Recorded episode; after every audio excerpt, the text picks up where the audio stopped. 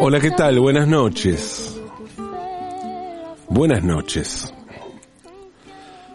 Los medios, las ciencias sociales, las distintas variantes de la, de la comunicación y el lenguaje suelen funcionar como usinas generadoras y amplificadoras de discursos.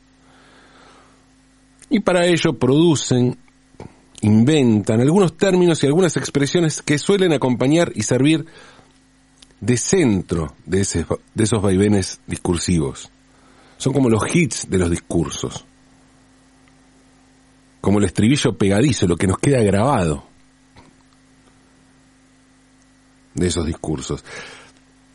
Si algunos de estos términos, expresiones, se adaptan a la necesidad de una época, bueno, pueden terminar marcando una época. Pensemos en lo que significa ser menemista.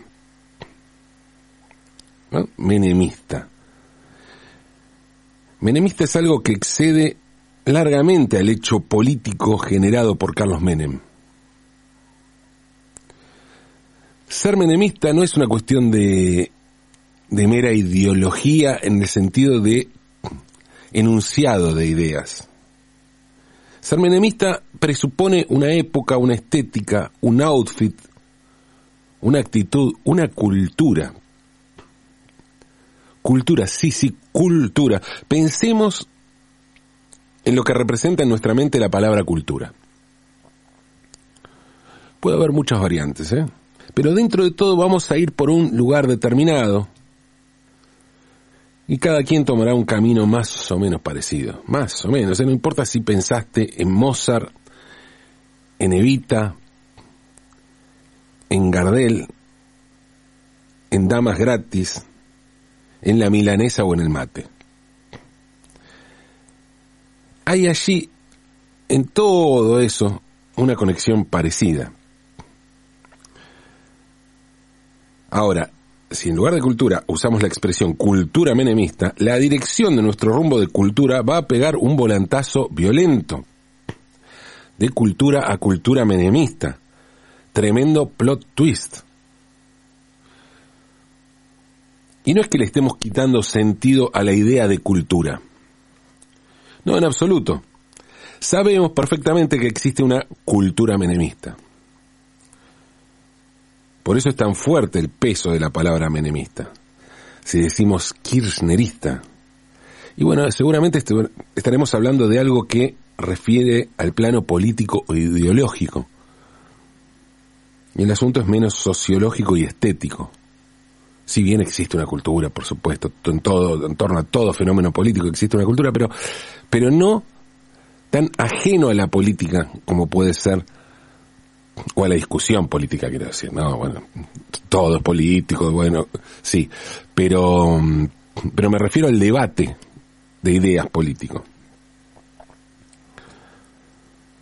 Decía que el asunto es menos sociológico y estético que en el caso del menemismo, y diría, inclusive, que si decimos macrista pasa algo bastante similar. O sea, el macrismo es más político que cultural.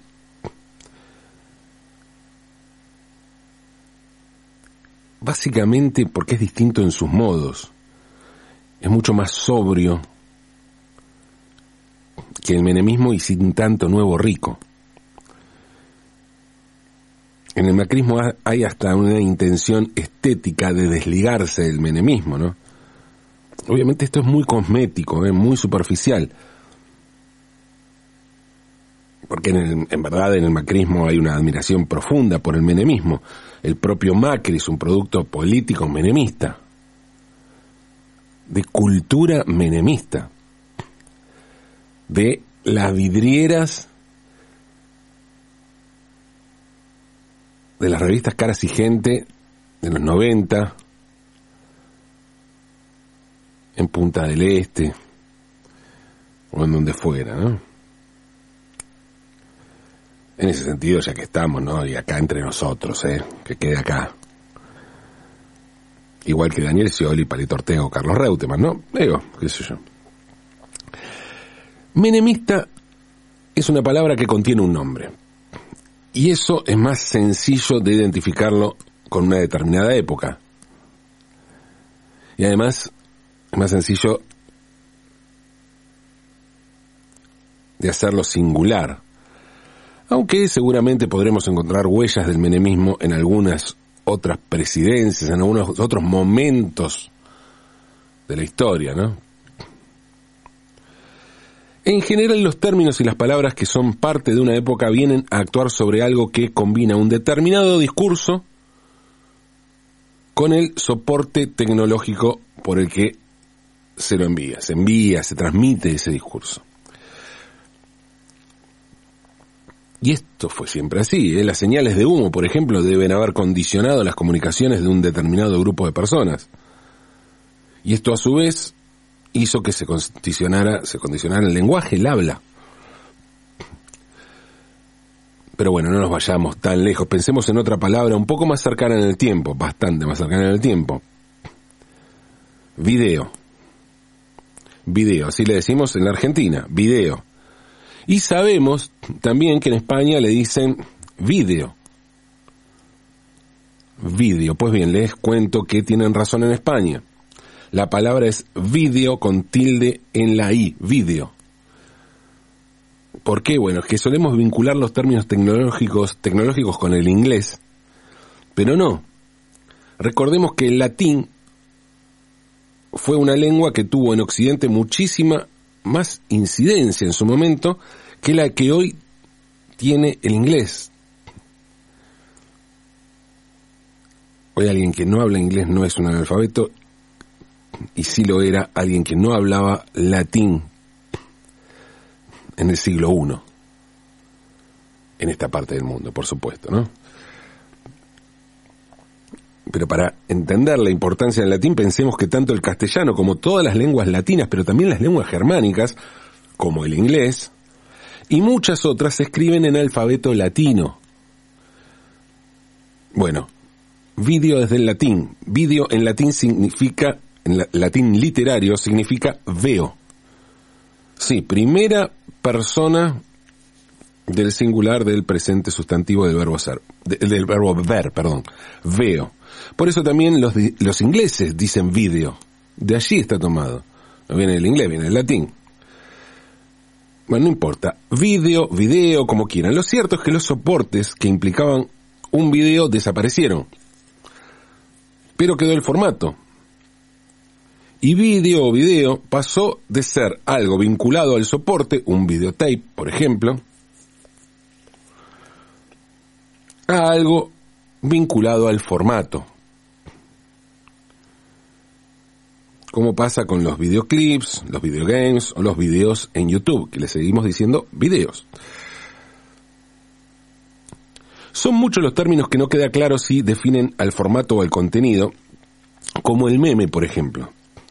Porque siempre es bueno reflexionar sobre los memes, pensar en la enseñanza de los memes. Entonces, ¿qué es un meme? O mejor dicho, ¿qué es lo que define al meme? ¿Su formato o el soporte y la difusión? Si fuera el formato lo que define al meme, ¿cuánto de imagen y cuánto de texto debería tener un meme? Un video es un meme y un GIF de hasta cuántos segundos. Un chiste es un meme. Y si fuera el soporte y la forma, en que se difunde, si eso definiera el meme, cualquier cosa que compartimos en un par de grupos de WhatsApp es un meme. Hay un límite de reenvíos que define un meme. ¿El meme solo existe a partir de la era, de, de la era digital? Muchas veces las palabras que vienen a revelarnos grandes cosas de nuestra época no son más que actualizaciones de ideas que sabemos que venían funcionando así desde hacía tiempo. Y que si bien antes no las llamábamos de ese modo, lo que cambia es tener ahora una palabra nueva para definirla. Pero la idea no es nueva, es la palabra la nueva. Hace un tiempo antes de que comenzara la pandemia hubo dos palabras que parecían definirlo todo cuando se hablaba de comunicación. Bueno, una palabra y una expresión, ¿no? Fake news y posverdad. Y si no se habla tanto, actualmente no es porque no suceda, sino porque hay una resignación con el asunto que tiene que ver con lo inevitable. Muchas veces creemos que alguien piensa de un modo determinado porque no está bien informado y que si lográramos abrirle los ojos con información y hacerle dar cuenta de que las cosas son distintas, bueno, esa persona pensaría de otro modo. Pero con el tiempo nos dimos cuenta de que las cosas no son así. Y que alguien puede estar convencido de algo, aunque le demuestren con muchas pruebas irrefutables, de buena fuente, le demuestren que está equivocado. Fake news, y sí, es una buena expresión, pero es algo que existe hace muchísimo tiempo. Pensemos que hace apenas 40 años, un gobierno le hizo creer al pueblo argentino que le estábamos ganando una guerra a Inglaterra, que tenía a toda la OTAN, o sea, Estados Unidos y sus aliados, al lado suyo. La Argentina ganando la Inglaterra con Estados Unidos de aliado y toda Europa, todo... Mm. Difícil de creer, ¿no?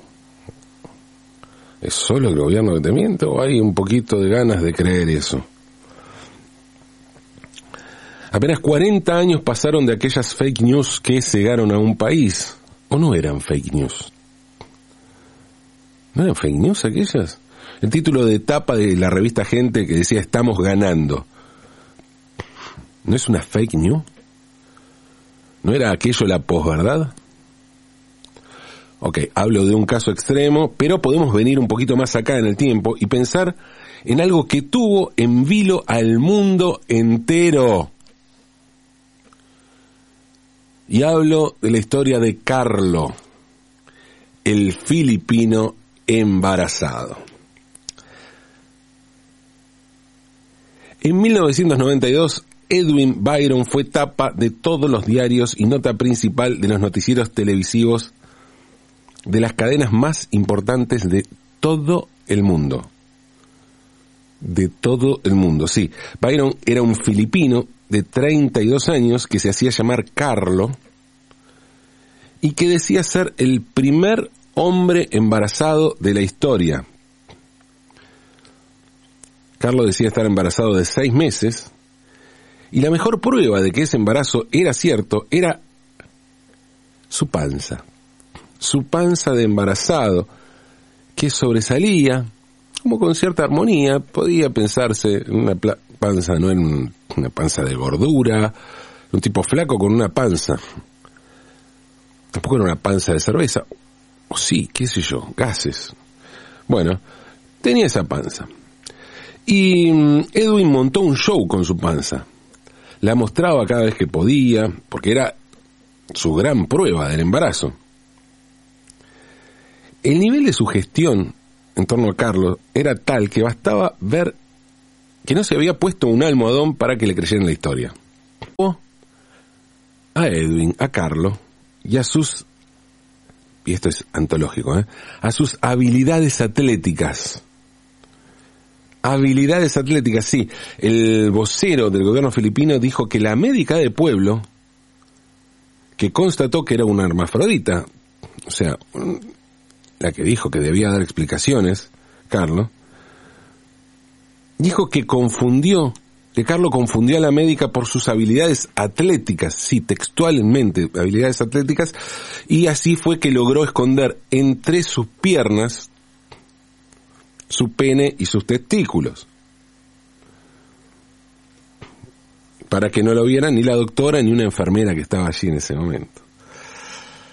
Sí, esa fue la respuesta de un funcionario del gobierno filipino. Habilidades atléticas. Hermoso título para un cuento, una canción, una película, algo, no sé, algo se tiene que llamar habilidades atléticas. Lo notable de este caso, y lo que marca una diferencia con otros de su tiempo, bueno, casos similares que pueden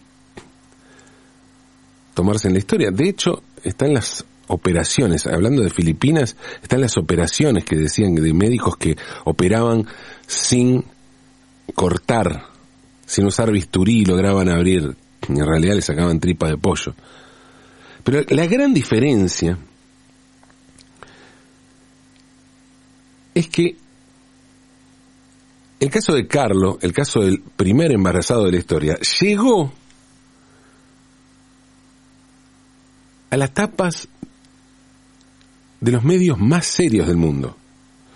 No fue solo un asunto de tabloides y noticieros sensacionalistas. Reuters, France Press, el Washington Post, la NBC, todos se sumaron a la carlomanía. Nadie se atrevió a dudar. Está claro que lo que se conocía como prensa amarilla se deleitó con la noticia y la explotó todo lo que pudo, pero ese tipo de... Mm, esos, medios, ese tipo de periodismo, esos medios, disfrutaron muchísimo cuando se comprobó que todo había sido un gran fraude. Porque claro, ellos, medios que ya son amarillos, tildados de amarillos sensacionalistas, y bueno, siempre estuvieron nadando en ese fango y expuestos a este tipo de ridículos. Pero los otros, los que se decían serios, bueno, a partir de ese momento, a partir de esta noticia, estaban todos igualados, todos rebajados, todos trabajaban con el mismo tipo de material, todos seguían la misma agenda, en el mismo lodo, todos manoseados, ¿no? Todos habían caído en la trampa y ya nadie meaba agua bendita. Apenas se supo sobre el fraude, los medios comenzaron a tratar a Carlo con desprecio, se exacerbó una cuestión homofóbica total, su nombre y su apellido dejaron de publicarse solos, generalmente venían acompañados de la palabra homosexual o travesti, o impostor o estafador, porque para esos medios todo era lo mismo. Ningún medio hizo una autocrítica, ni se preguntó por qué había sucedido, y por su parte Edwin y su novio no dieron demasiadas explicaciones de cuáles fueron sus motivaciones. Y en este sentido a mí me, me queda, ¿no? Digo, la, duda o la espina de no, de que no hayan dicho algo, ¿no? El caso podría haber sido la performance perfecta para visibilizar varias realidades políticas del cuerpo y su soberanía. Podrían haber pedido una ley de cambio de sexo legal, el matrimonio igualitario, la identidad sexual y tantas otras cosas que hubieran, que hubieran convertido el caso en el mejor de los capítulos de Black Mirror. Pero no, desaparecieron de la escena sin dejar rastros. También puede que hayan querido obtener dinero para que Carlos pudiera hacerse la operación de cambio de sexo, obtener dinero a secas o simplemente llamar la atención. Y si era algo de eso lo que buscaban, lo lograron y con creces, ¿eh? Porque levantaron buena guita con esas entrevistas que vendieron. Y en buena ley, ¿eh? En buena ley, felicitaciones y bien por ellos. Los únicos daños aquí fueron contra la estupidez humana. Carlos y su novio nos recuerdan hoy que las fake news son un, invento, muy viejo. Que había fake news antes de que, se la llamara así. Y que el asunto no tiene que ver con la verdad o no, sino, sino con la predisposición que tenemos a que algo sea verdad o no. Que no se trata de argumentos, sino de sugestión. Y esto también nos lleva a lo complejo que es reconocer errores y las cosas que hacemos, ¿no? Con tal de no reconocerlos. Qué difícil que es admitir que estamos equivocados. Frente a esas certezas que se activan las fake news o la posverdad. Aparecen con la necesidad de aferrarnos a nuestra verdad sin importar, sin importar si esa verdad es de verdad la verdad. Tal vez los términos fake news y posverdad vengan a marcarnos ese nuevo estado de época. No es el contenido, sino la subjetividad que se activa en torno a ese contenido. Por eso, hablar de fake news no es hablar de noticias falsas, sino de la necesidad de creer en noticias falsas. Mientras tanto, mientras tanto, quédense, quédense tranquilos, que el hijo del filipino embarazado está bien, este año cumple 30 y es obstetra, ¿eh? Atención. De verdad, ¿eh? De verdad. De verdad o de posverdad, no sé. Créame, créame. Aunque es de noche.